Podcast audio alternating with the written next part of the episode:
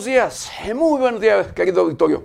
Bienvenidos, bienvenidos a una emisión más de Noticieros 90 grados. Pues hoy, hoy ya es eh, miércoles, miércoles 14 de septiembre del 2022. Son las 7 de la mañana con un minuto. Yo soy José Maldonado y vámonos directo a la información. Hay un cochinero en Michoacán. Siente intercepta a López Obrador en la Ciudad de México y este solo le sonríe. Ya no hay tapados para el año 2024 y hay piso parejo en el proceso interno de Morena, afirma Claudia Sheinbaum. Michoacán de las entidades más beneficiadas por el presupuesto de egresos 2023, afirma el gobernador del estado, Alfredo Ramírez Bedoya. Componen corridos a los mineros atrapados en el Pinabete.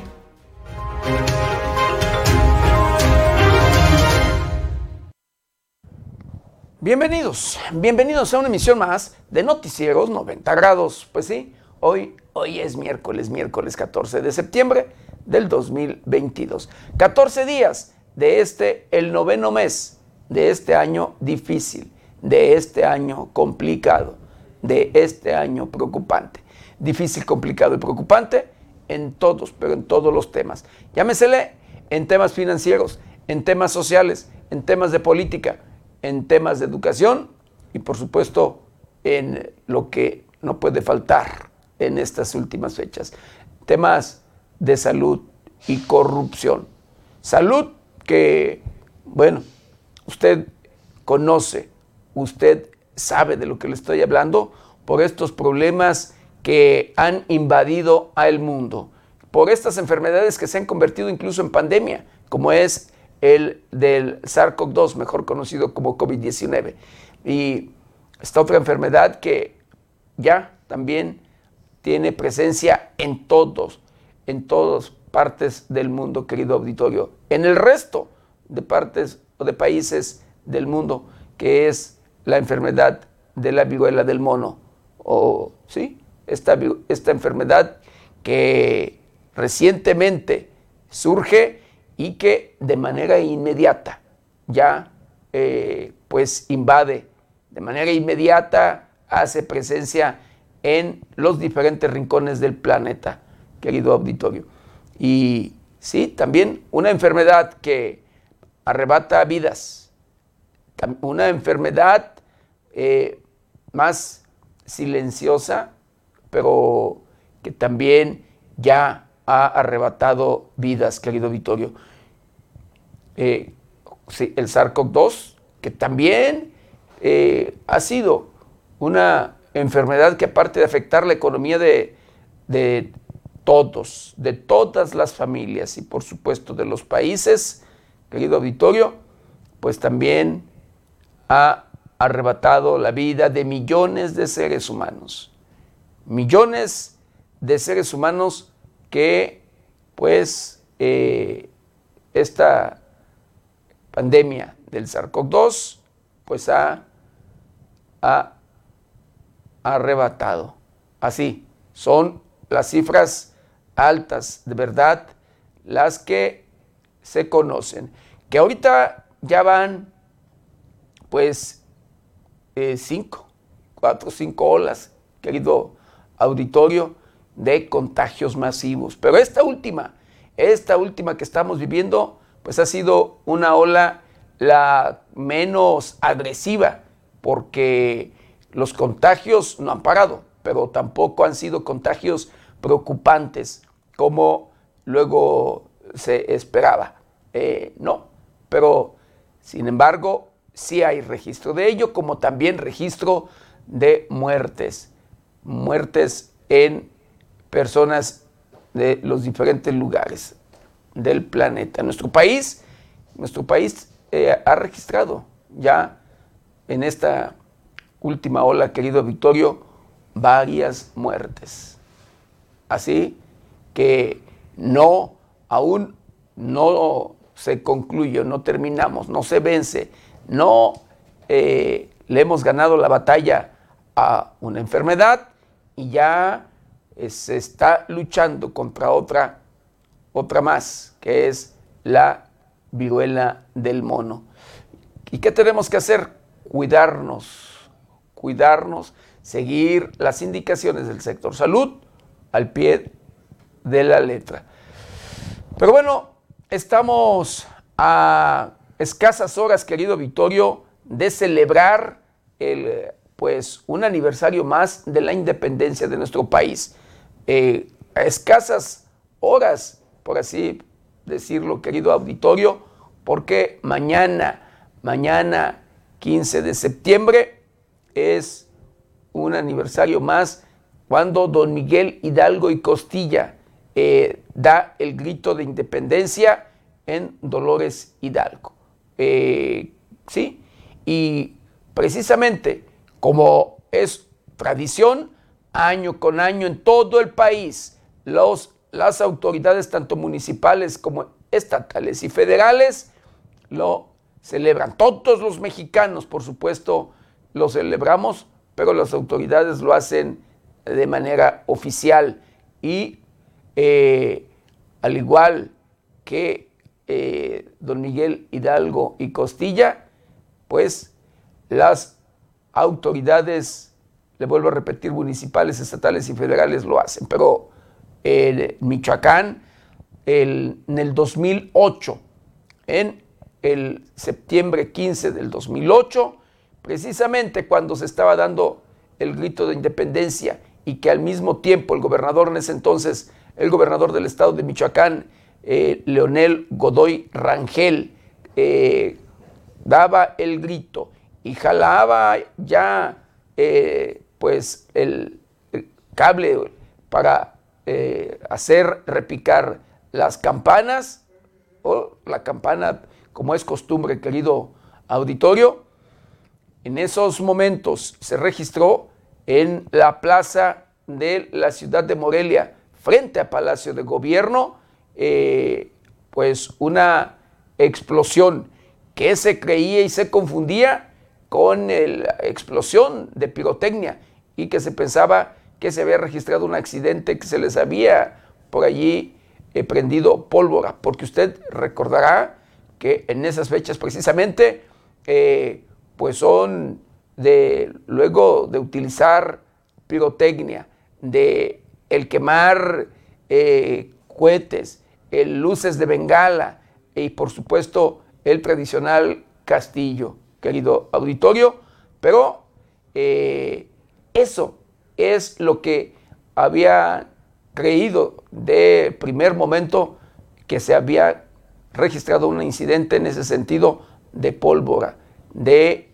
quema por allí de eh, cohetes o demás, pero resulta que la realidad fue otra, querido auditorio.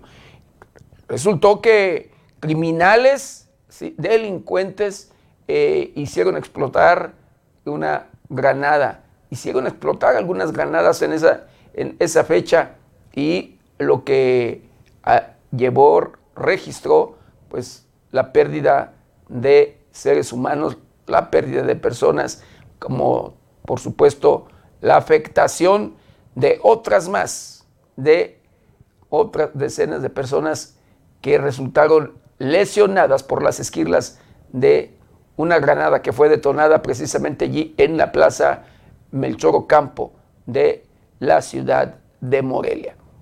Este hecho que pasó a la historia, este hecho que se registra en aquel año de el 2008, le vuelvo a repetir, siendo gobernador del estado de Michoacán, Leonel Godoy Rangel, que incluso ese día, al tiempo de jalar el, el cable, el gobernador del estado de Michoacán, pues hasta tuvo, un, se atoró allí un, un poco, pero eh, en esos pues mismos momentos fue que se registra este tema, esta desgracia, y que, bueno, hasta la fecha, hasta la fecha, desde aquel año no se ha esclarecido este tema, no se ha esclarecido y se ha resuelto, por supuesto, eh, este, eh, pues valga, atentado en contra de la población, en contra de los michoacanos.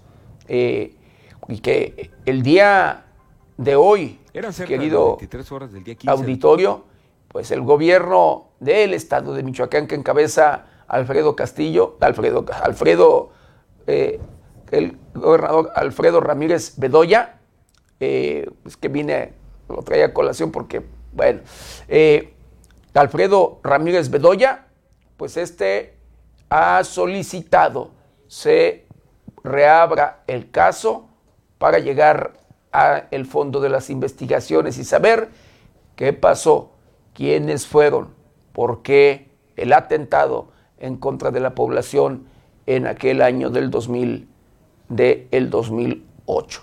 Pero bueno, eh, ya veremos qué pasa, porque hasta la fecha no se ha hecho justicia a las víctimas de ese atentado. Hasta la fecha no se les ha cumplido a las víctimas de ese atentado. Gobiernos van, gobiernos vienen, gobiernos se comprometen, pero no cumplen, no les cumplen a las víctimas. Y pues ya veremos eh, qué es lo que resulta y si sí, la Fiscalía General de la República eh, reabre este, este caso y se conoce finalmente qué fue lo que pasó y quiénes fueron los responsables de este atentado. Y por supuesto, eh, ojalá y se haga justicia. Ojalá y que ya, ya se les cumpla a las víctimas de ese atentado del el 2000 8. Pero bueno, vamos a hacer un recorrido, un recorrido por el portal de noticias más importante. Y en esta mañana aparece un cadáver en playa de la Unión Guerrero. Sería de un turista desaparecido. El gobernador del estado de Michoacán, Alfredo Ramírez Bedoya, ratifica confianza de las y los michoacanos en las Fuerzas Armadas. Abandonan cadáver envuelto con un arcomensaje en Apaseo el Grande, allá en el estado de Guanajuato. Aseguran rifles de grueso calibre y granadas en un auto abandonado en Zaguayo, Michoacán. Recuerda el Ayuntamiento de Hidalgo a los niños héroes en su día, el día, por supuesto, de ayer. El gobierno de Nayarit pone colores de morena en bandera de México en conmemoración de los niños héroes bueno. Cancelan fiestas patrias en Mazamitla, Jalisco, por el tema de inseguridad que se vive en nuestro país y por supuesto pues en aquel estado y en parte en varios municipios violentos de aquella entidad. Pelea en un vagón de mujeres en el metro de la Ciudad de México, deja una persona lesionada. Quedan varados 5 mil migrantes haitianos en Nuevo Laredo, Tamaulipas. Abren fuego contra policías de Chilchota, Michoacán. Aseguran autos y munición en despliegue policiaco. Componen corrido a los mineros atrapados en la mina El Pinabete. Pues estas, estas y otras noticias las encuentra en el portal de noticias 90grados.com.mx. ¿Y ahora qué le parece? lo invito a que me acompañe a ver juntos un día como hoy.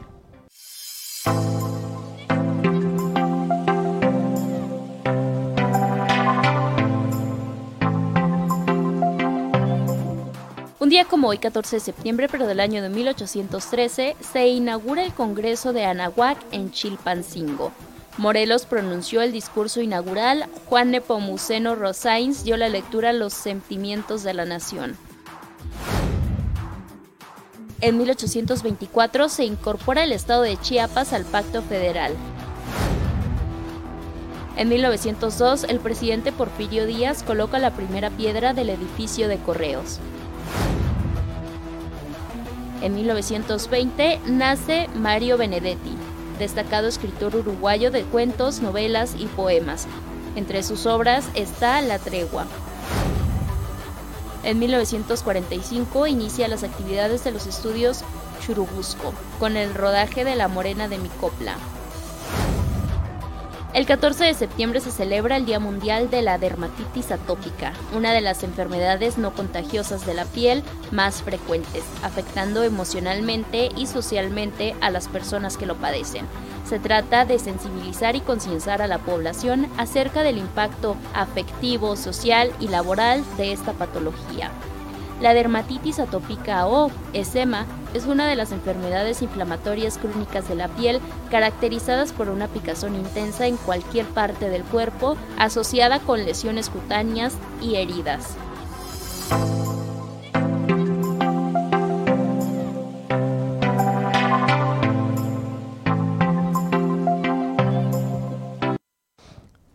Bueno, quiero mandar saludos, muy especiales a todo, a todo nuestro auditorio, a todos aquellos que nos ven y nos escuchan a través de las diferentes plataformas de 90 grados. Saludos, muy especiales a aquellos que nos ven a través de la televisión, los que nos escuchan a través de las diferentes estaciones de radio que se enlazan con este su noticiero preferido y por supuesto, de igual manera, con mucho cariño y respeto a todos, a todos aquellos que nos ven y nos escuchan a través de las diferentes redes sociales de 90 grados.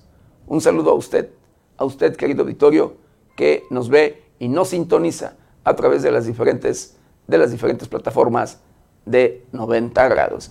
Y bueno, ya de lleno, de lleno con la información.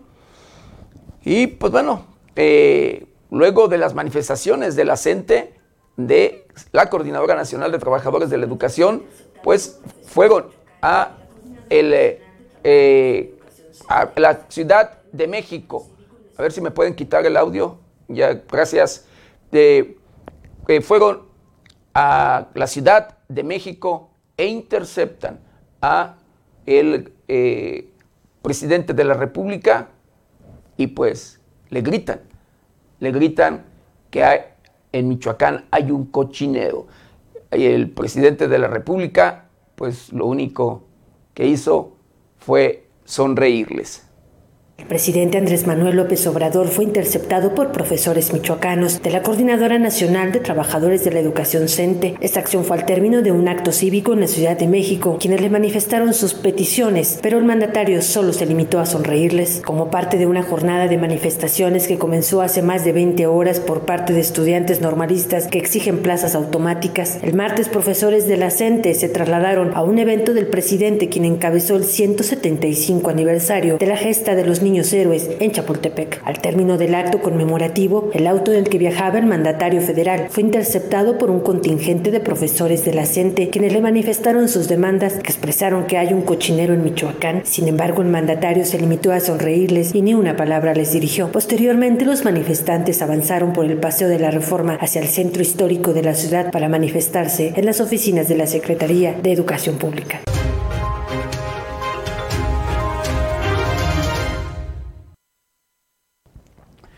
Pero quienes también se manifiestan en la Ciudad de México son sindicalizados o el sindicato eh, independiente de trabajadores del Colegio de Bachilleres del el Estado de Michoacán.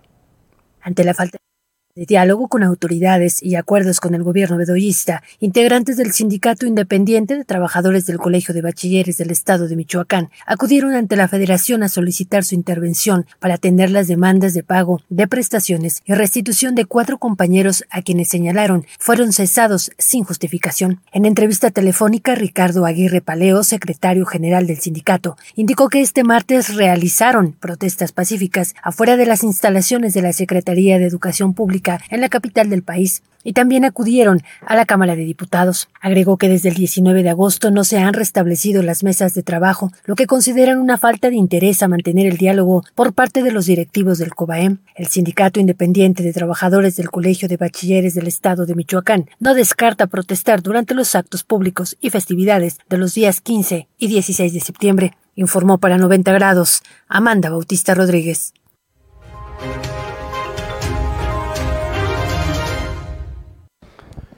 Sí, hablando de manifestaciones, el magisterio michoacano eh, desquicia la Ciudad de México con marchas en el centro histórico y 20 horas de bloqueo en el eje central.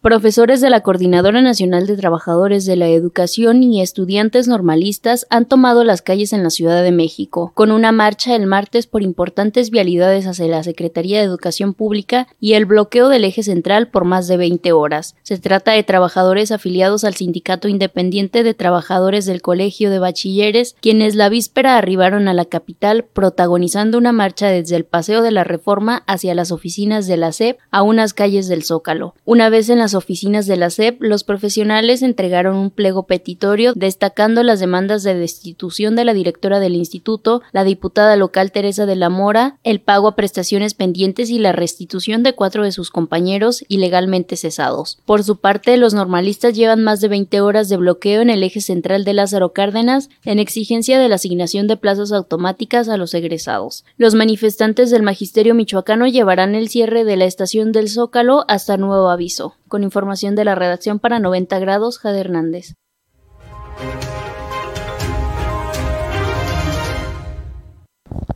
Y bueno, eh, ya viendo por allí la búsqueda de el nuevo rector o del nuevo rector en la Universidad Michoacana de San Nicolás de Hidalgo, la, casa, la máxima casa de estudios de Michoacán, pues bueno, destapan como posible candidato por la rectoría al presidente municipal de Uruapan, Michoacán.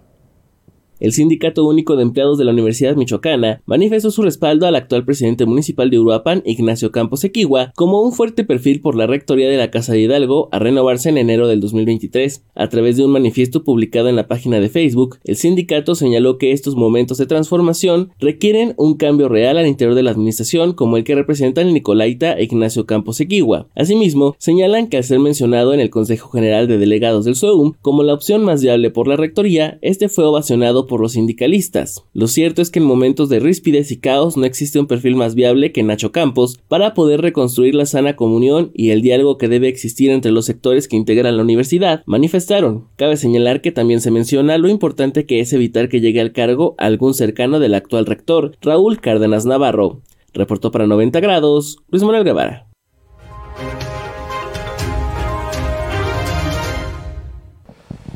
Pues como es costumbre, luego de manifestarse, de hacer uso de un derecho constitucional de la libertad de expresión y manifestarse, querido auditorio, eh, luego se abusan y de verdad violentan la ley. Eh, piden respeto y que se les cumpla con, pues, luego sus demandas. Pero escuche usted, ¿de qué manera lo hacen? ¿De qué manera se manifiestan normalistas. Impactan un camión contra la zona militar de Chilpancingo Guerrero. Integrantes de la Federación de Estudiantes Campesinos Socialistas de México impactaron un camión contra las puertas de la 35 zona militar al que intentaron prenderle fuego, también arrojaron piedras y lanzaron petardos. El mitin en donde participaron familiares de los 43 estudiantes normalistas de Ayotzinapa se desarrolló fuera de la zona militar de Chilpancingo y formó parte de las actividades por la segunda jornada de lucha por la deuda de justicia del Estado por los caminos de la verdad. Fue alrededor del mediodía que estudiantes normalistas comenzaron a lanzar piedras y posteriormente petardos en contra de la entrada de la sede militar, a la cual los oradores recriminan su participación en la desaparición de los 43 normalistas. Los inconformes utilizaron resorteras para destruir las cámaras de video y las luminarias del lugar y realizaron pintas en la fachada. Apenas este lunes los mismos integrantes de la federación apoyaron a los alumnos de la normal rural Isidro Burgos de Ayotzinapa para tomar la autopista del Sol en demanda de que se cumplimenten las 83 órdenes de aprehensión en contra de los presuntos responsables de participar en la desaparición de los normalistas.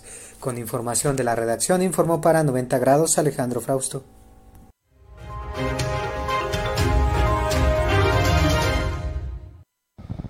Y bueno, hablando de este tema ya de la búsqueda de la candidatura a la presidencia de la República y hablando del proceso interno de Morena, la jefa de gobierno de la Ciudad de México dice que ya no hay tapados para el 2024 y ya hay piso parejo. La jefa de gobierno, Claudia Sheinbaum, aseguró que en Morena ya no hay tapados, ya hay piso parejo en sus procesos internos rumbo al 2024, por lo que descartó cualquier ruptura interna porque todos los que pertenecen al movimiento conocen las reglas. Señaló de manera textual que no hay riesgos y tampoco creo que haya piso disparejo. Aquí hay un piso parejo porque todos sabemos cuál es la manera de elección que tiene nuestro partido. Precisó que a diferencia del pasado hoy se han puesto nombres en la escena pública, de tal manera que la ciudadanía pueda conocer a los personajes y tomar una decisión en el momento que se convoque a una encuesta. De ella no solo conocerán su trabajo político, sino también su labor como científica y un estilo de gobernar donde los derechos están por encima de aspiraciones personales.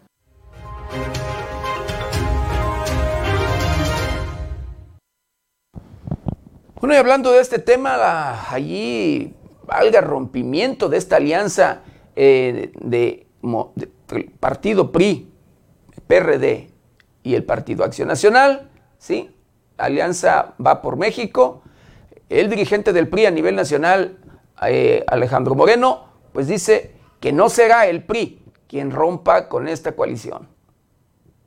El dirigente nacional del Partido Revolucionario Institucional, Alejandro Moreno Cárdenas, afirmó que no será el tricolor quien rompa la coalición con los partidos Acción Nacional y de la Revolución Democrática, pues aunque son aliados, dijo, también tienen una agenda legislativa propia. El líder nacional del PRI fue respaldado por el coordinador de bancada en la Cámara de Diputados, Rubén Moreira, y juntos defendieron la iniciativa de la diputada Yolanda de la Torre para ampliar la presencia de militares en labores de seguridad pública hasta el 2028. Reiteraron los priistas que los legisladores tricolor votarán en bloque este martes y les recordó que las acciones se hacen con la razón y no con emoción. Asimismo, Alejandro Moreno cuestionó que PAN o PRD puedan ganar una elección sin el apoyo del PRI y señaló que no serán los priistas quienes rompan la coalición. ¿Tú crees que ellos solos van a ganar una elección? Nosotros sí, estamos trabajando fuerte, pero lo importante es construir juntos, sumar esfuerzos. Y te lo quiero dejar muy claro y muy categórico. Nosotros no seremos quienes rompan esta coalición. Si ellos la quieren romper, que la rompan, pero le van a tener que dar cuentas al pueblo de México, declaró. Con la información de la redacción para 90 grados, reportó Sergio Reinel.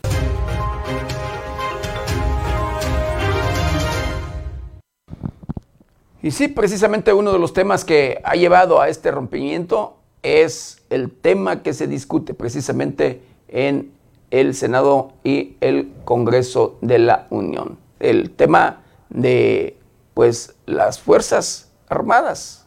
¿Sí? Eh, donde por un lado el presidente de la República hizo su propuesta y por otro lado el propio dirigente del PRI hace la suya, que incluso tiene el apoyo de morenistas en esta su propuesta sobre Fuerzas Armadas. Funcionarios del Partido Movimiento Regeneración Nacional Morena y personajes cercanos al gobierno del presidente Andrés Manuel López Obrador han avalado la iniciativa presentada por el PRI sobre mantener la seguridad pública a cargo de las Fuerzas Armadas hasta el 2028. Uno de ellos es el secretario de Gobernación Adán Augusto López, quien respaldó este lunes la iniciativa, al afirmar ante medios de comunicación que ellos sí apoyan desde luego la iniciativa que presentó la diputada Yolanda de la Torre, también el gobernador de Sonora, Alfredo Durazo, favoreció la iniciativa priista al compartir en sus redes sociales que dicha propuesta ha sido atinada y que reconoce la necesidad de extender la colaboración de las Fuerzas Armadas en tareas de seguridad pública hasta el 2028, como atinadamente ha sido propuesto quienes tenemos la responsabilidad de garantizar la seguridad de nuestros representados, sabemos que sin la colaboración de nuestras Fuerzas Armadas, esa tarea simple y sencillamente no es posible, aseguró el morenista. Por su parte, el presidente Andrés Manuel López Obrador el pasado 6 de septiembre ratificó su apoyo a la propuesta del PRI, quien además afirmó que el partido tricolor está haciendo lo correcto y exhortó a sus miembros a separarse del conservadurismo rancio del Partido Acción Nacional. Con información de la redacción para 90 grados, Jade Hernández.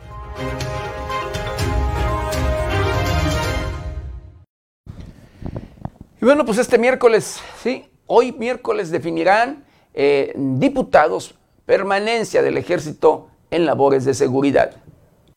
La Comisión de Puntos Constitucionales de la Cámara de Diputados citó a reunión de trabajo este martes a las 9 de la mañana con el fin de aprobar el dictamen que será discutido y votado en la sesión del próximo miércoles. El dictamen contiene la iniciativa emanada del Partido Revolucionario Institucional para extender del 2024 al 2028 la participación de las Fuerzas Armadas en tareas de seguridad pública. En entrevista, el presidente de la Junta de Coordinación Política, Ignacio Mier, hizo un llamado a olvidar los aspectos de carácter partidario o electoral y pensar qué es lo que le conviene a México. Por su parte, el coordinador parlamentario de Acción Nacional, Jorge Romero Herrera, tuiteó que las policías civiles realizan labores de prevención del delito, vigilancia, inspecciones y detenciones relacionadas con faltas administrativas, entre otras muy diferentes a las que son esencia de la actividad militar. Por ello, creemos que para frenar la violencia actual es urgente y necesario fortalecer a los cuerpos policíacos civiles, estatales y municipales. Es ridículo que este gobierno insista en endosarle sus desastrosos resultados en seguridad a una institución tan noble como la Sedena, publicó el panista. Romero Herrera adelantó que las y los diputados del PAN votarán en contra y exigió una reactivación del fondo para el fortalecimiento de seguridad en las entidades federativas y los municipios. Con la información de la redacción, para 90 grados, reportó Sergio Reinel.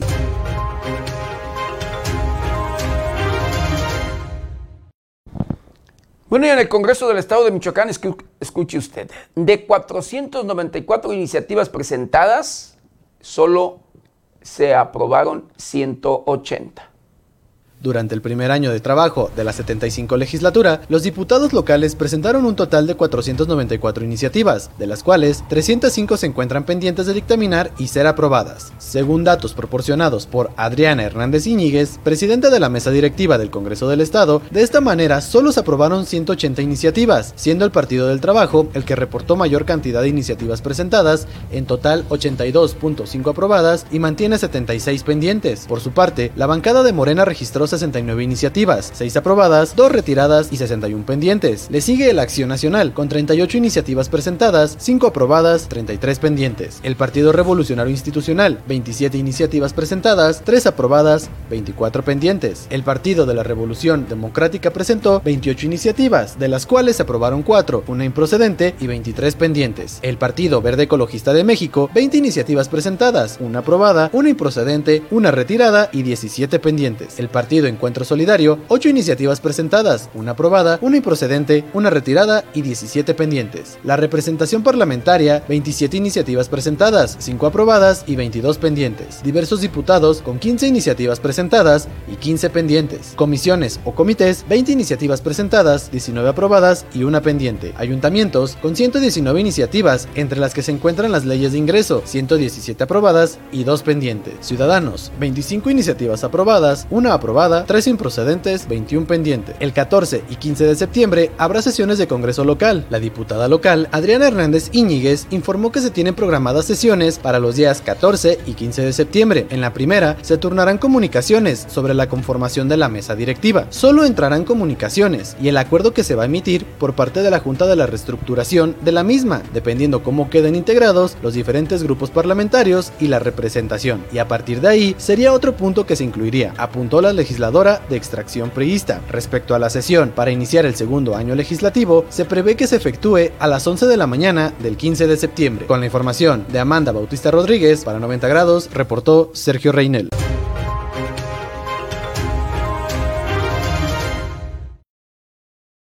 Alfredo Ramírez Bedoya, Michoacán es de las entidades más beneficiadas por el presupuesto del 2023. El gobernador de Michoacán, Alfredo Ramírez Bedoya, afirmó que este es de los estados más beneficiados con la propuesta del presupuesto de egresos de la Federación para el 2023, ya que incluye incrementos hasta el 22% para algunos rubros. Aunque no precisó cuáles serían las áreas beneficiadas, el mandatario estatal declaró en entrevista que este incremento está por encima de la inflación, cercano al 15%. De ser aprobado el proyecto por el Congreso de la Unión, el aumento sería de aproximadamente 10 mil millones de pesos. Agregó que este año fue récord en recaudación de impuestos locales y se espera que el próximo sea igual, por lo que se alcanzaría un presupuesto histórico de hasta 90 mil millones de pesos. Recalcó que este sería el segundo año que Michoacán tiene incrementos significativos en presupuesto estatal. Ramírez Bedoya destacó que el adicional al presupuesto sus incrementos está la construcción de hospitales del Instituto Mexicano del Seguro Social en ciudades como Zitácuaro y Morelia, así como las oficinas nacionales de la dependencia en la capital michoacana, que al ser financiadas con recursos propios del Instituto Mexicano del Seguro Social, no se verían reflejados en el presupuesto de egresos de la Federación. Finalmente, el gobernador explicó que para cuando el presupuesto de egresos sea aprobado por el Congreso de la Unión, el Estado enviará su propuesta de egresos al Congreso local el próximo 21 de noviembre. Reportó para 90 grados Luis Manuel Guevara.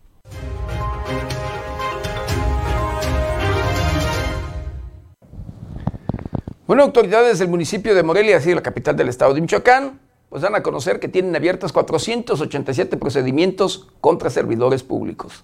Un total de 487 procedimientos contra servidores públicos tiene el Ayuntamiento de Morelia abiertos, confirmó María del Carmen López Cerrejón, Contralora Municipal, al señalar que estos procesos se encuentran en proceso de investigación. La funcionaria explicó que se trata de faltas no graves, otras graves que requieren más elementos. Muchos de los casos han sido complejos llevarlos ante el Tribunal de Justicia Administrativa, por lo que hay cinco sanciones contra personas dentro de la Contraloría. De enero a la fecha hay cinco sancionados de administraciones pasadas por falta de probidad en el desempeño de funciones, ninguna por graves como peculado y estas son remitidas al tribunal. Las más recientes fueron las de hackeo, explicó. Asimismo detalló que denuncias de carácter penal ante la Fiscalía Anticorrupción no son presentadas directamente por la Contraloría, sino por el jurídico de la sindicatura, por lo que no se conoce en este momento cómo está la situación en este tema. De estas investigaciones explicó que la mayor parte corresponde a la administración pasada y llegó recientemente una de gobierno del estado de un fondo federal que se ejecutó en el ejercicio pasado en una colonia en condiciones de marginación en la ciudad. Para 90 grados América Juárez Navarro.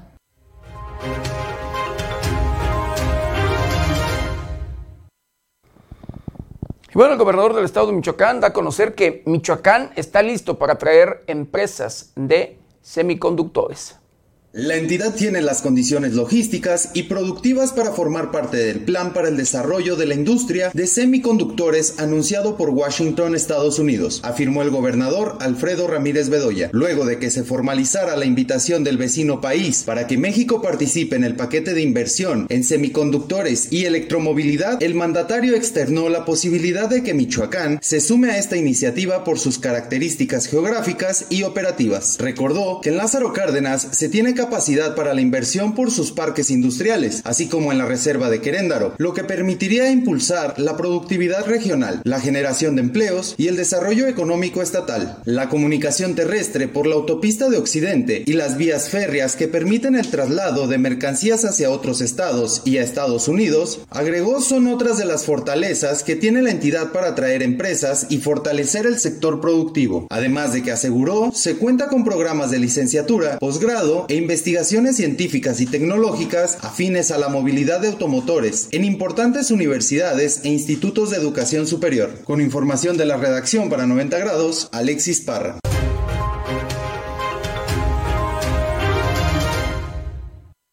Bueno, una encuesta, escuche usted, hecha para pues aprobar o, eh, el trabajo o aceptación del propio gobernador del estado de Michoacán, Dos de cada tres habitantes michoacanos lo aprueban.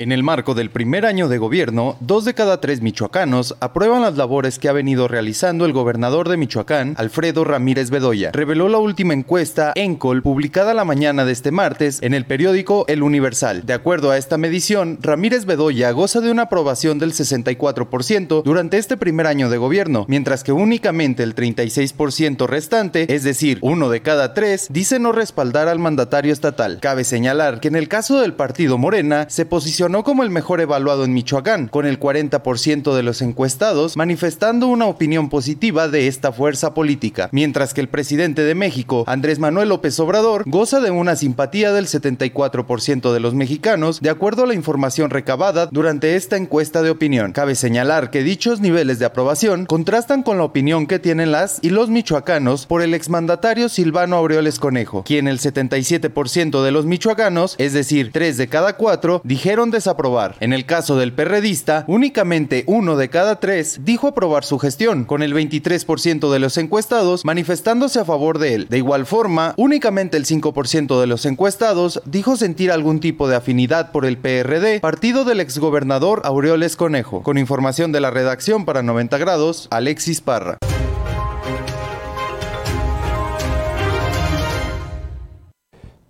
Bueno, una tormenta eléctrica, querido Victorio, pues pone en riesgo los servicios y demás del el hospital regional o el hospital de Apatzingán al dañar el distribuidor, el distribuidor allí de energía eléctrica. A causa de la tormenta eléctrica que azotó el municipio la noche de este lunes, el distribuidor de electricidad del Hospital Regional de Apaxingán resultó dañado, por lo que directivos activaron la emergencia y se notificó a la jurisdicción y al Estado. En los grupos de emergencias obstétricas se hizo saber la situación a clínicas y hospitales privados y públicos de la región de Apaxingán y de otros puntos del Estado para que apoyen en la recepción de los pacientes que puedan ser referidos por medio de la CRUM. Las vacunas las resguardaron inmediatamente en la red de frío de la sede jurisdiccional, pues desde que se recibió el aviso de percance, autoridades jurisdiccionales recogieron todas las vacunas que se tenían y que son aplicadas a la población a través de las diferentes jornadas de vacunación que se llevan a cabo y del programa permanente. Desde las primeras horas de este martes, personal de la Comisión Federal de Electricidad y del área de infraestructura de la misma Secretaría de Salud realizan los trabajos correspondientes para reparar el distribuidor y que se normalice el servicio de electricidad en todo el hospital. Cabe destacar que la acción inmediata, luego de que se registró el daño causado por el rayo, contribuyó a evitar muertes y al retraso en la atención de las personas cuyo estado es grave y que requieren del servicio del equipo biomédico. Para 90 grados, América Juárez Navarro.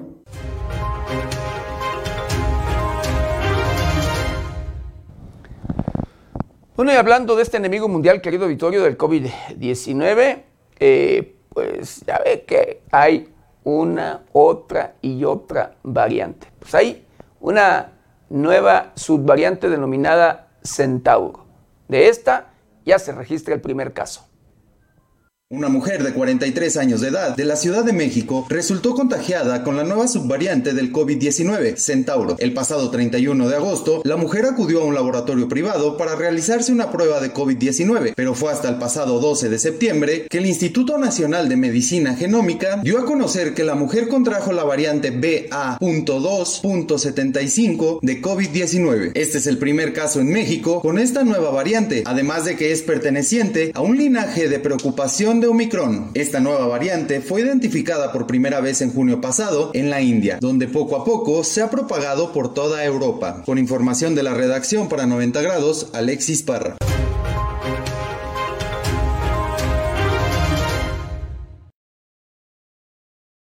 de esta vacuna eh, infantil, sí, a niños, pues niños y niñas de 5 años ya cumplidos pueden recibir la primera dosis de vacuna anti-COVID. La Secretaría de Salud de Michoacán informa que niñas y niños de 5 años recién cumplidos pueden acudir a los módulos de vacunación habilitados para ese grupo de edad a recibir la primera dosis de la vacuna contra COVID-19. Si al menor le faltan semanas o días para cumplir los 5 años, no será vacunado. Los padres y madres tienen que esperar hasta que cumpla la edad mencionada para poder llevarlo a inmunizar. En el caso de los que recibieron la primera dosis con el grupo de 5 a 11 años y acaban de cumplir los 12 años, tienen que acudir por su segunda dosis con el grupo de 12 a 17 años, siempre y cuando tengan la edad señalada ya cumplida. Para generar el expediente de vacunación, tanto de la primera dosis como de la segunda, deberán ingresar a la página mivacuna.salud.gov.mx. En el apartado Tengo 5 años o más y deseo vacunarme por primera vez contra COVID-19. Ambos expedientes se generan en ese mismo espacio. La Secretaría de Salud en Michoacán recuerda a los padres, madres y tutores de los menores que, en caso de presentar síntomas de enfermedad respiratoria, antes de llevarlos a vacunar, deberán asegurarse que no esté positivo a COVID-19, ya que si es el caso, no podrá vacunarse al niño o niña. Con información de la redacción para 90 grados, Alexis Parra.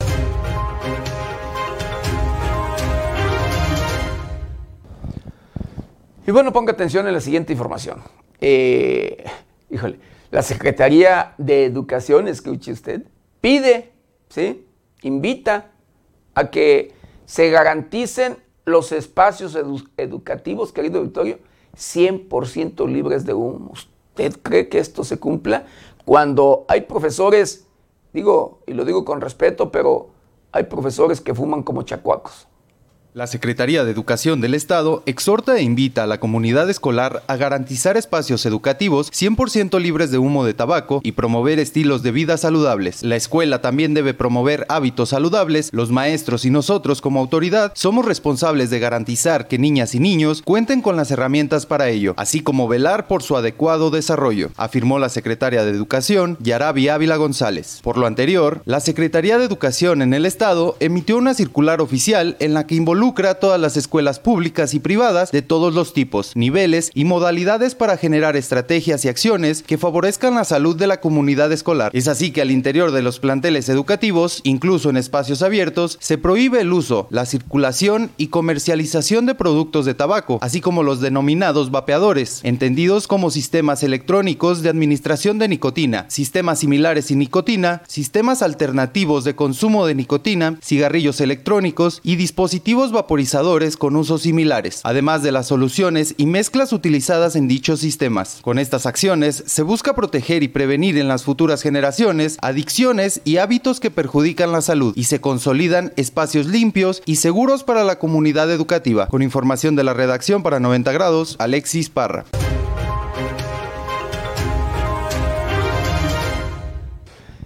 Y de acuerdo a Marco Antonio eh, Tinoco Álvarez, querido Victorio, hay albergues infantes que operan en la clandestinidad. En Michoacán se desconoce la ubicación de 60 presuntos albergues de niños y niñas y adolescentes, así lo informó Marco Antonio Tinoco Álvarez, presidente de la Comisión Estatal de Derechos Humanos. En dichos espacios se estima habitarían alrededor de 3.000 infantes, de los cuales un 15% estaría bajo la influencia de grupos delincuenciales, en condiciones de tortura, sometidos y en precariedad. Algunos, el 15 o 20% los ocupan para trata, y me refiero a trata desde sexual hasta pedir limón en la calle. Este, lavar coches, franelear. La región es foco rojo de la ubicación de los centros de resguardo. Se tienen considerados en la Tierra Caliente y Sierra Costa de Michoacán. O llegan solos. Hay muchos niños de calle, más del 60%. ¿Y ustedes, ustedes los, los ubican a partir de una relación, un listado de nombres que hay de estos centros, pero que no están las direcciones o cómo es? El chisme. Es, que nos dicen están en tal parte, fulano de tal lo hace. Marco Antonio Tinuco Álvarez, presidente de la Comisión Estatal de Derechos Humanos, recordó el caso del orfanato de Mamá Rosa en Zamora, el cual fue desmantelado en el año 2014 por no cumplir con las condiciones para los infantes. Informó para 90 grados Amanda Bautista Rodríguez.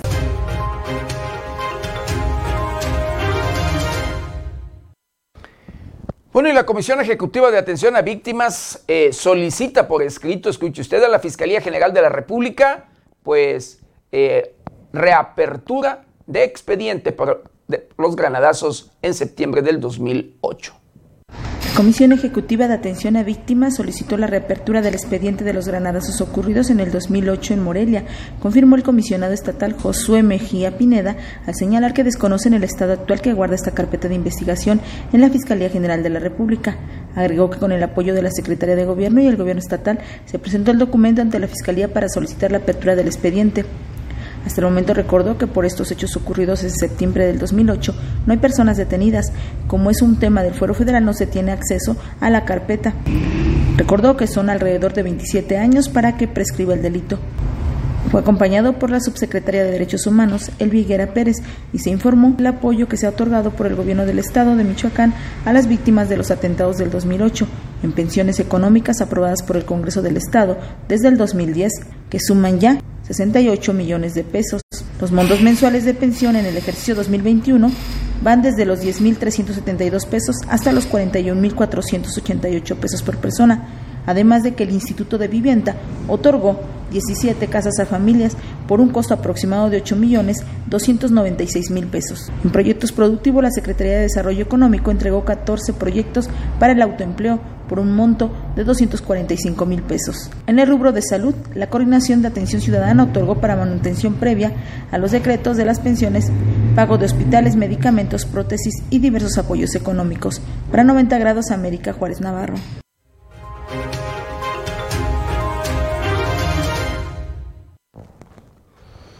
Bueno, y el titular de la Secretaría de Seguridad Pública del Estado de Michoacán, querido auditorio, da a conocer que del mes de mayo a julio se han registrado el 80% de llamadas falsas al 911.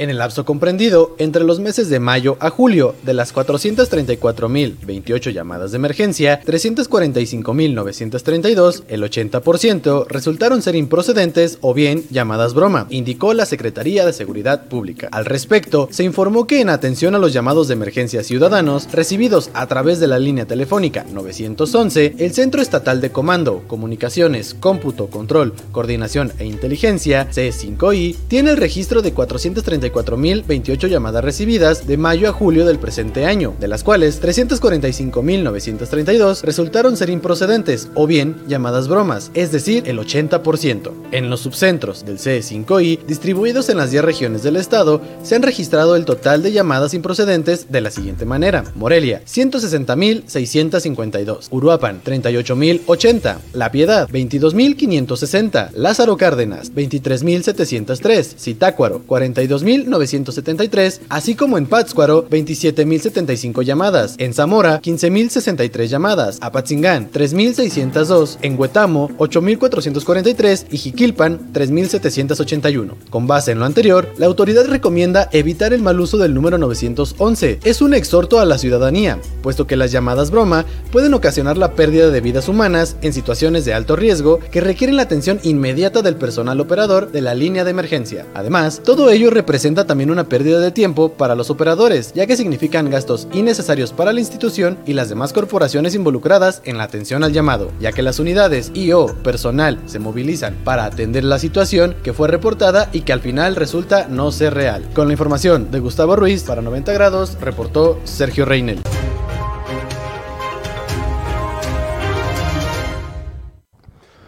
Pues sentencian a 50 años de prisión, ¿sí? A dos mujeres responsables del homicidio de Citlali y Elizabeth.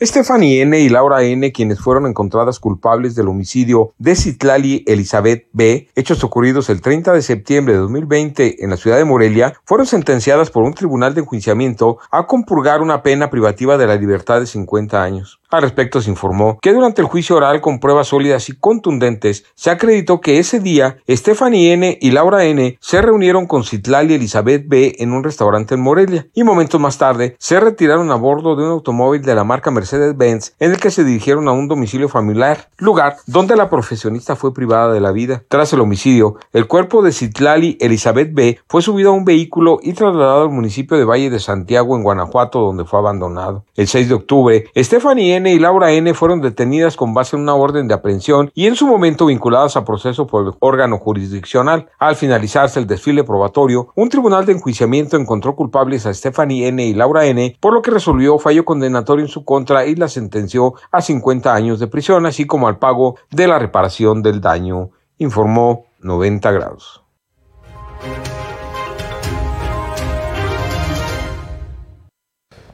Bueno, en Ciudad Hidalgo, Michoacán,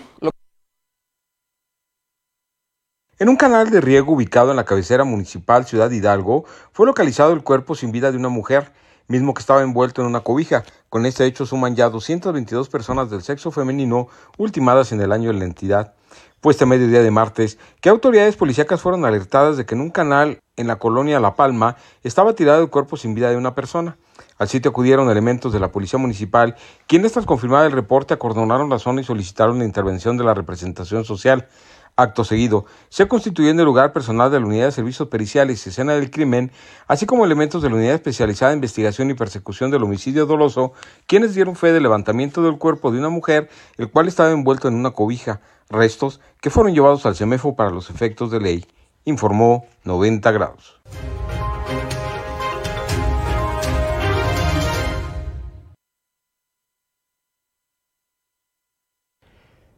Y bueno, eh, la Fiscalía General de Justicia del Estado de Guerrero investiga a el alcalde de Alcozuaca, ¿sí? Por golpear a su esposa. La Fiscalía General del Estado de Guerrero informó que se abrió una carpeta de investigación en contra de Sebastián O, alcalde del municipio de Alcozauca, acusado de golpear a su esposa, identificada como Rosalía N. Los hechos ocurrieron el pasado fin de semana en el municipio de Alcozauca, en la región de la montaña. Detallaron que la mujer fue canalizada para recibir atención médica y psicológica. Además, la Fiscalía General del Estado señaló que se le brindaron las atenciones correspondientes en materia de indagación y protección con la finalidad de llevar a cabo las investigaciones que permitan obtener los datos de prueba necesarios para esclarecer los hechos. La Fiscalía reiteró que trabajarán en el seguimiento y actos de investigación correspondientes a fin de que se aplique la ley de los responsables del delito de violencia familiar. Con información de la redacción para 90 grados, reportó Paulina Martínez.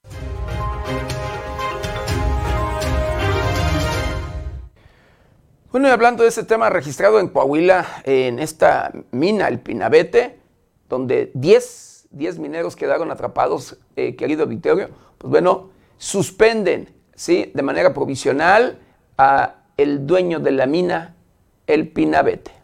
Un juez federal le dio suspensión provisional a Cristian E.S., presunto dueño de la mina El Pinabete, ubicada en el estado de Coahuila. Cristian E.S. es señalado por los delitos de orden federal y con la suspensión obtenida no se ejecutará su detención. El presunto dueño de la mina tiene que pagar en un plazo máximo de cinco días 500 mil pesos. Cabe recordar que el lunes pasado la Fiscalía General de la República dio a conocer la emisión de la ficha roja de Interpol en contra de Cristian S., Arnulfo G. y Luis G. por los hechos ocurridos en la mina el Pinabete. Con información de la redacción, informó para 90 grados Alejandro Frausto.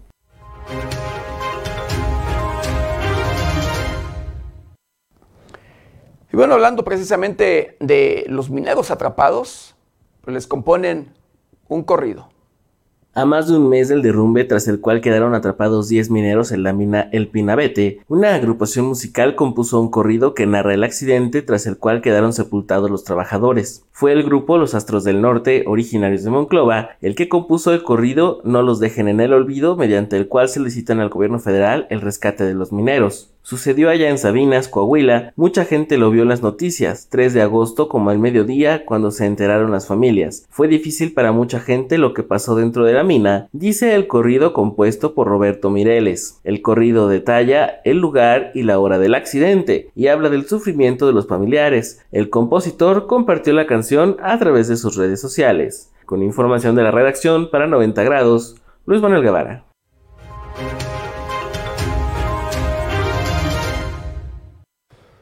Bueno, la jefa de gobierno de la Ciudad de México confirma que tarifa de trolebús, sí, de trolebús elevado será de 7 pesos. Claudia Sheinbaum confirmó que el costo del viaje del trolebús elevado de Iztapalapa será de 7 pesos, el mismo costo que tiene el sistema de cablebús.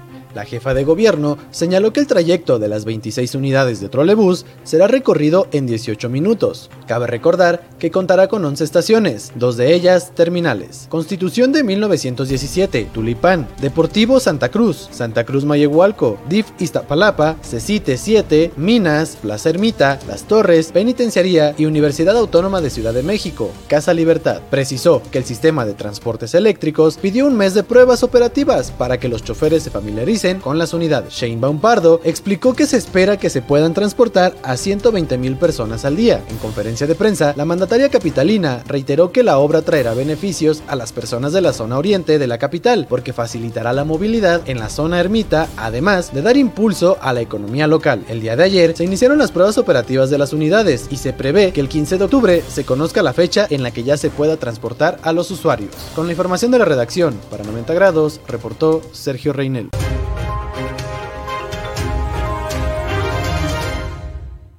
Bueno, y en el estado de Nuevo León rescatan a 35 migrantes y detienen a 7 presuntos delincuentes. Elementos de seguridad rescataron a 35 personas migrantes, detuvieron a 7 personas más y aseguraron 5 vehículos en los que eran transportados. Elementos del Instituto Nacional de Migración realizaban patrullajes preventivos y de seguridad en la carretera Linares en Tronque San Roberto, en las inmediaciones del poblado del Tokio, municipio de Galeana, cuando integrantes de la Guardia Nacional recibieron una solicitud de apoyo. En conjunto, localizaron cinco vehículos tripulados por 42 personas. Siete se identificaron como mexicanas, por lo que fueron detenidas, mientras que las personas de nacionalidad extranjera no acreditaron su estadía legal en el país. Las personas migrantes presuntamente provenían de Cuba, Ecuador y Nicaragua y fueron trasladadas a una estación migratoria a fin de realizar gestiones correspondientes para recibir asistencia consular, definir su situación jurídica y en su caso proceder a un retorno asistido. Ante la probable comisión de un delito, a los siete mexicanos se les leyó la cartilla de derechos que asisten a las personas en detención, hicieron su inscripción al Registro Nacional de Detenciones y junto con los vehículos fueron puestos a disposición en la delegación de la Fiscalía General de la República para continuar las investigaciones correspondientes. Con información de la redacción para 90 grados, Luis Manuel Guevara.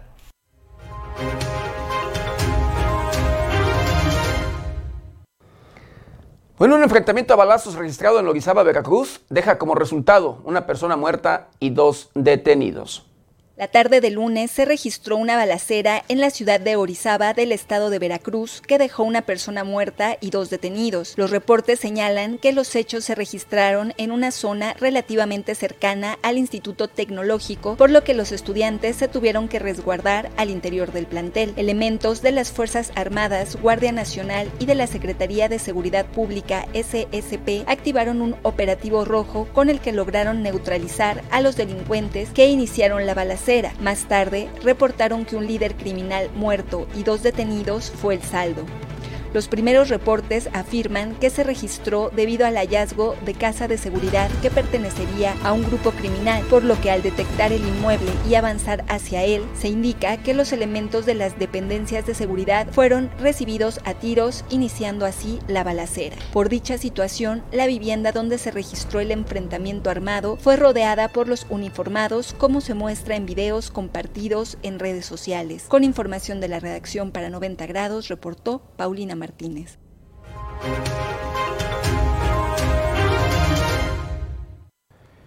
Bueno, el presidente de la República, al referirse precisamente de este tema, de este enfrentamiento registrado en Orizaba, Veracruz, pues dice que eh, no, que esta balacera eh, no fue tan grave. Durante la conferencia mañanera de este martes, el presidente Andrés Manuel López Obrador señaló que la balacera registrada en la ciudad de Orizaba, en el estado de Veracruz, no fue tan grave. El mandatario federal fue cuestionado por los reporteros sobre el enfrentamiento de la tarde de lunes en Orizaba, a lo que AMLO decidió explicar cómo es que se dieron los hechos. Detalló que dos sujetos se encontraban dentro de una casa y uno de ellos amenazaba con lanzar una granada, pero al verse rodeados por policías de decidió entregarse. Agregó que el tractocamión al que le prendieron fuego los delincuentes no se incendió por completo. AMLO indicó que esto se generó porque se detuvo a uno de los líderes de la organización criminal y como propaganda es que los criminales suelen reaccionar de ese modo, misma razón por la que transmitieron en vivo en redes sociales estos ataques. Calificó la balacera como un caso ruidoso, escandaloso, sensacionalista y amarillista. Afortunadamente no fue tan grave. Desde luego deseamos que esto no pase. Fue más un asunto de propaganda y en redes, porque hubo una transmisión en vivo y nuestros adversarios, pues ya saben, se dan gusto, declaró el presidente. Con información de la redacción para 90 grados, reportó Paulina Martínez.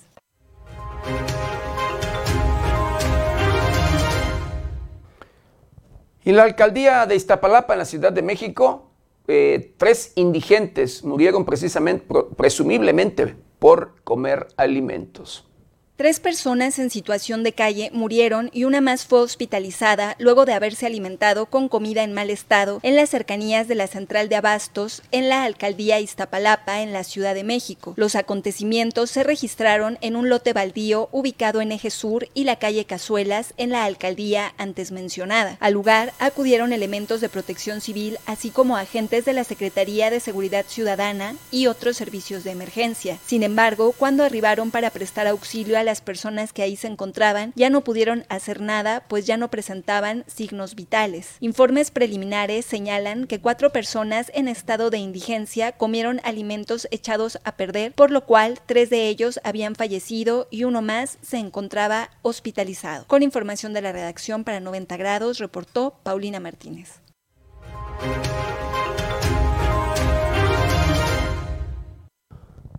Bueno, y en León, Guanajuato, en León, Guanajuato, muere un hombre al salvar a su hermana de un asalto.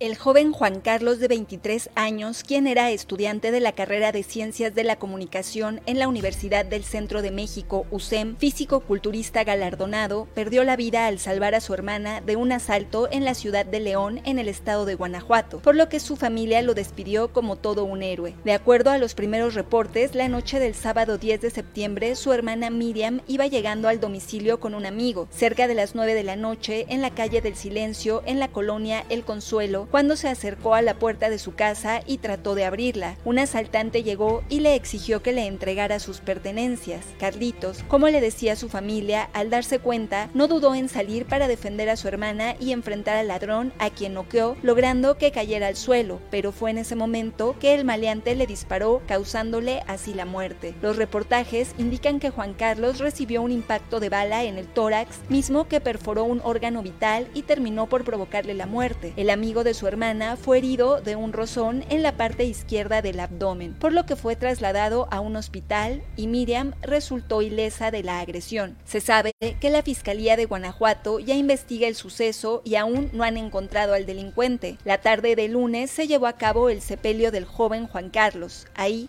familiares y amigos lo despidieron entre música de banda y mariachi. Más tarde trasladaron los restos desde su casa hasta la parroquia del Panteón Norte, donde fue sepultado.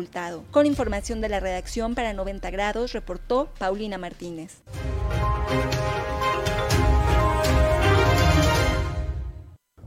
Bueno, y en Mérida, Yucatán, denuncian abuso policiaco luego de haber sido golpeada una mujer.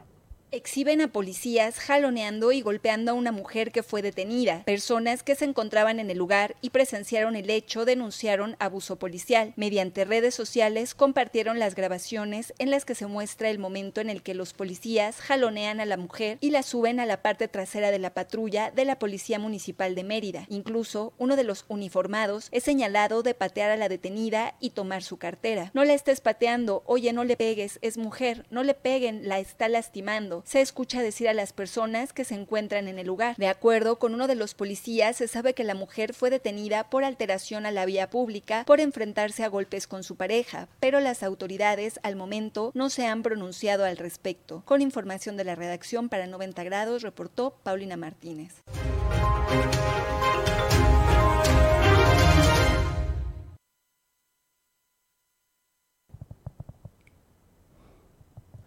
Bueno, el presidente de la República, Andrés Manuel López Obrador, propone como embajador de Canadá a Joaquín, a Carlos Joaquín. Este martes, el presidente Andrés Manuel López Obrador reveló que el gobernador saliente de Quintana Roo, Carlos Joaquín González, será el embajador de México en Canadá. Fue durante la conferencia mañanera de este martes cuando el mandatario federal informó que en su momento se pedirá el beneplácito al gobierno canadiense, ya que Carlos Joaquín termina su mandato frente al estado de Quintana Roo el 25 de septiembre del 2022. Eh, un último tema, presidente. Ayer estuvo el gobernador Carlos Joaquín de Quintana Roo. en 12 días deja el gobierno del estado. Eh, eh, ¿ya sabe a qué, a qué cargo lo va a invitar? Sí, va, va, va este, a participar, nos va a representar como embajador de México en Canadá. En su momento vamos a pedir el beneplácito del gobierno de Canadá. Cabe señalar que anteriormente, luego de varios acercamientos, Carlos Joaquín González, de 57 años de edad y militante del Partido de la Revolución Democrática, aseguró que estaría gustoso de trabajar en el gobierno de AMLO al término de su mandato. Con información de la redacción para 90 grados, Alexis Parra.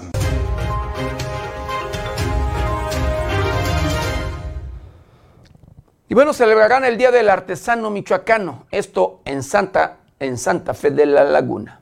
Como una aportación cultural, así como el reconocimiento de las trayectorias, el Ayuntamiento de Quiroga, en conjunto con el gobierno de Michoacán, celebrarán el Día del Artesano Michoacano el próximo 20 de septiembre. El director del Instituto del Artesano Michoacano, Castor Estrada Robles, explicó que se tiene una bolsa de 160 mil pesos en premios a repartir entre los 60 artesanos participantes de esta edición. Arturo Estrada Barriga, presidente municipal de Quiroga, señaló que este es un municipio lleno de tradición y un evento como este permitirá enaltecer las obras que se crean en la comunidad de Santa Fe de la Laguna, sede del evento. Un trueque y desfile artesanal son algunas de las actividades programadas para esta celebración que se realiza de manera intermitente desde el 2001. Reportó para 90 grados Luz Manuel Guevara.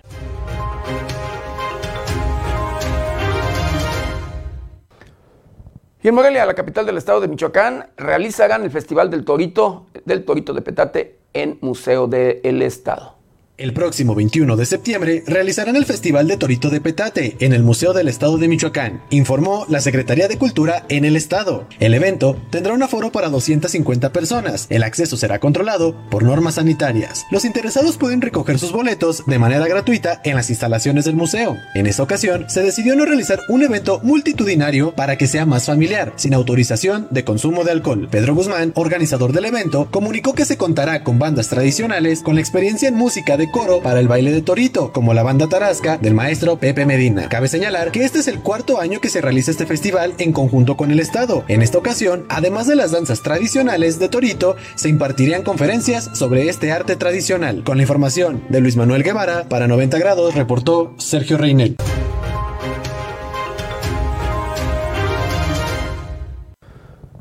Bueno, un enfrentamiento entre Armenia y Armenia y Azerbaiyán deja como resultado casi 100 muertos.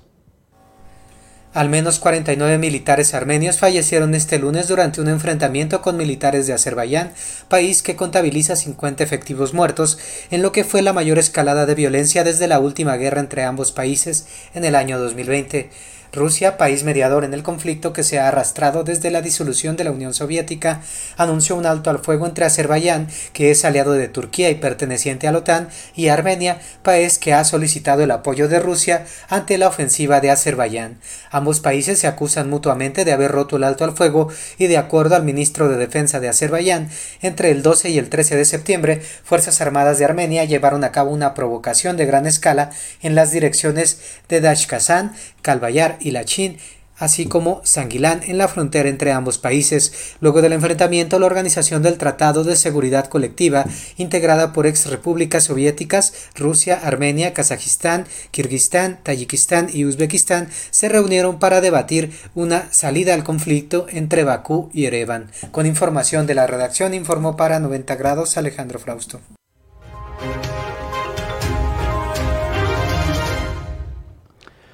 Y en Argentina apresan a una segunda mujer por el atentado en contra de Cristina Fernández. La policía de Argentina detuvo a una tercera persona sospechosa de participar en el intento de asesinato de la expresidenta de Argentina, Cristina Fernández de Kirchner. Se trata de una mujer amiga de Brenda Uliarte, pareja sentimental del agresor, cuyo nombre es Fernando Sabac Montiel, de 35 años, quien fue detenido el día del ataque. Tres días más tarde fue detenida su novia, Brenda Uliarte, de 23 años, quien actualmente está acusada de ser una de las principales cómplices. La revisión de su teléfono celular dio pistas a los investigadores de cómo se planeó el intento de magnicidio, así como la colaboración de una amiga de Uliarte. La captura de esta amiga, tercera sospechosa de la tentativa de homicidio, confirma una de las líneas de investigación, la cual señala que el atentado fue planeado por varias personas y no solamente por la pareja. La información que las autoridades han recabado de los celulares de los detenidos los ha llevado a asegurar que la agresión ya se había planeado con anterioridad, no obstante, no se había llevado a cabo.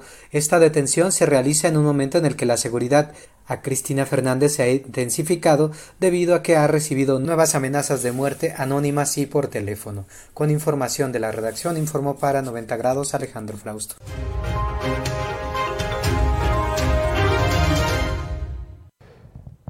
Y bueno, el Papa Francisco llega a Kazajistán para el Congreso de Líderes. El Papa Francisco comenzó su viaje a la República de Kazajistán, donde permanecerá hasta el 15 de septiembre para participar en el Congreso de Líderes de Religiones Mundiales y Tradicionales, desde donde se enviará un mensaje de paz en un momento de tensión internacional por la guerra en Ucrania.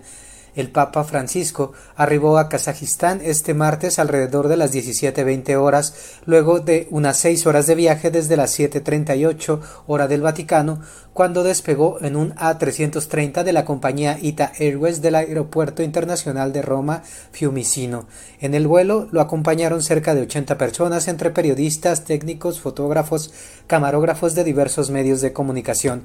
En el Aeropuerto Internacional de Nur Sultán, el presidente de la República, Kasim Yomart Tokayev, recibió a Francisco Asimismo, dos jóvenes arreglados con trajes tradicionales le entregaron un ramo de flores.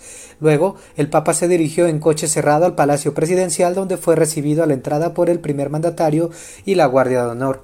Posteriormente se realizó la presentación de las delegaciones y mediante un ascensor, el pontífice y el presidente llegaron a través del ascensor al Salón Este para el encuentro privado, que es la primera cita en la agenda oficial del Santo Padre en tierras kazajas. Con información de la redacción informó para 90 grados Alejandro Frausto.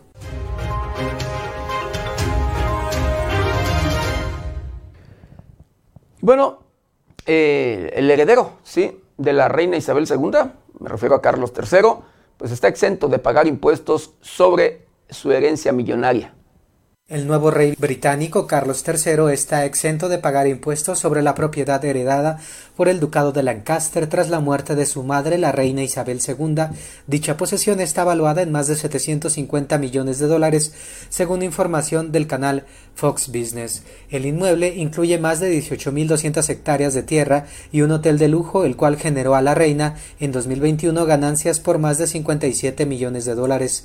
Esta ley que libra a los reyes de pagar impuestos sobre las propiedades heredadas tras el fallecimiento de su antecesor en el trono fue aprobada por el Parlamento británico en 1993. El impuesto sobre las sucesiones en el Reino Unido que se aplica a los bienes valuados en más de 377 mil dólares es del 40%, aunque los reyes no abonan ningún porcentaje. No obstante, este cambio legislativo, la reina Isabel II seguía pagando impuestos sobre las ganancias de Lancaster y hasta el momento no se sabe si el rey Carlos III seguirá los pasos de su madre. Finalmente se sabe que si la ley no existiera, Carlos tendría que pagar casi 200 millones de dólares en impuestos sobre la propiedad. Con información de la redacción informó para 90 grados Alejandro Frausto.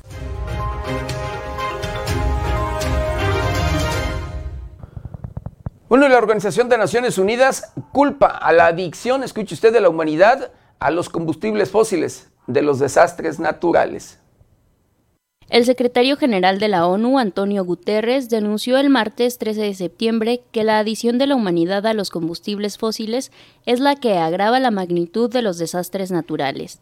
En un video, el funcionario señaló que las inundaciones, sequías, olas de calor, incendios, tormentas extremas no hacen más que agravar y baten récord con una frecuencia inquietante.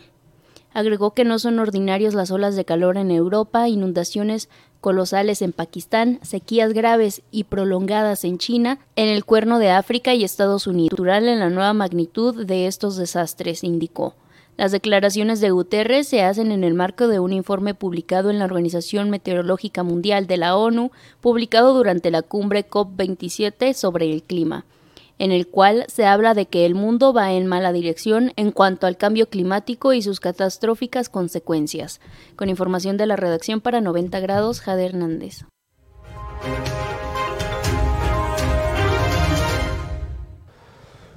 Bueno, y querido auditorio, ponga atención en la siguiente información. Escuche usted. Eh, un hombre, ¿sí? Eh, enfrenta una condena de siete años de prisión. ¿Sabe por qué?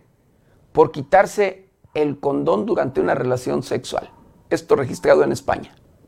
Este martes se juzgó en la sección cuarta de la Audiencia Provincial de Valencia a un hombre que enfrenta una condena de siete años de prisión por un delito de violación cometido, según la Fiscalía Provincial, al quitarse el preservativo en el transcurso de una relación sexual consensuada en un inicio. El hombre, de nacionalidad ganesa, conoció a la víctima de origen holandés en una discoteca de Valencia, España, después de lo cual decidieron irse juntos al departamento del hombre, en donde la mujer accedió a mantener relaciones sexuales siempre y cuando él usara preservativo y que en caso contrario ella no consentiría mantener relaciones, a lo que el acusado accedió, por lo que iniciaron la relación. No obstante, en el transcurso de la misma, con un movimiento rápido, se quitó el preservativo y continuó con la penetración, acción en la que la mujer reparó, por lo cual intentó quitarse al hombre de encima, pero este la sujetó con más fuerza y continuó hasta eyacular. Hechos que a juicio del fiscal corresponden al delito de violación, por los cuales se reclama al acusado una condena de siete años de prisión y una indemnización de seis mil euros por concepto de daños morales. Con información de la redacción para 90 grados, reportó Paulina Martínez.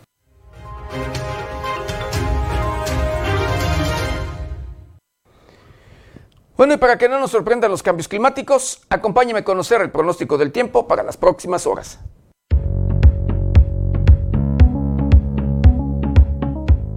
El Servicio Meteorológico Nacional de la Conagua le informa el pronóstico del tiempo. Este día, un canal de baja presión sobre el suroeste del Golfo de México y el sureste del país, en interacción con el ingreso de aire húmedo procedente del Mar Caribe, originarán lluvias puntuales intensas en Veracruz, Guerrero, Oaxaca y Chiapas, puntuales muy fuertes en Tabasco, Campeche y Yucatán, además de puntuales fuertes en Quintana Roo. Por otra parte, un canal de baja presión que se extenderá a lo largo de la Sierra Madre Occidental y el centro del territorio mexicano, en combinación con el ingreso de humedad del Océano Pacífico y con inestabilidad de niveles altos de la atmósfera, ocasionarán lluvias puntuales muy fuertes en Tamaulipas, San Luis Potosí, Michoacán y el Estado de México. Lluvias puntuales fuertes en zonas del occidente, centro y oriente de México. Chubascos en zonas del norte y centro del territorio nacional, así como lluvias aisladas en Baja California Sur, Sonora y Zacatecas. Las lluvias estarán acompañadas de descargas eléctricas, fuertes rachas de viento y posible caída de granizo además de incrementar los niveles de ríos y arroyos y ocasionar deslaves e inundaciones.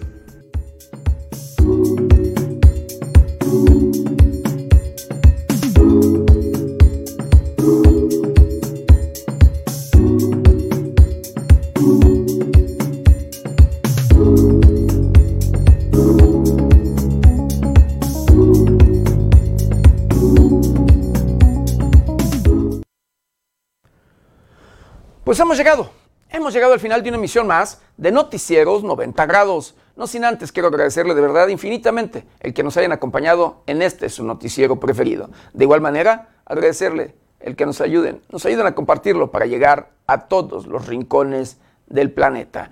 Yo les espero mañana, mañana ya jueves, de 7 a 8 de la mañana y nuestra querida compañera Berenice Suárez de 8 a 9 de la noche. recuerde, lávese las manos constantemente con agua y jabón. Utilice gel antibacterial, cubrebocas, careta de ser posible.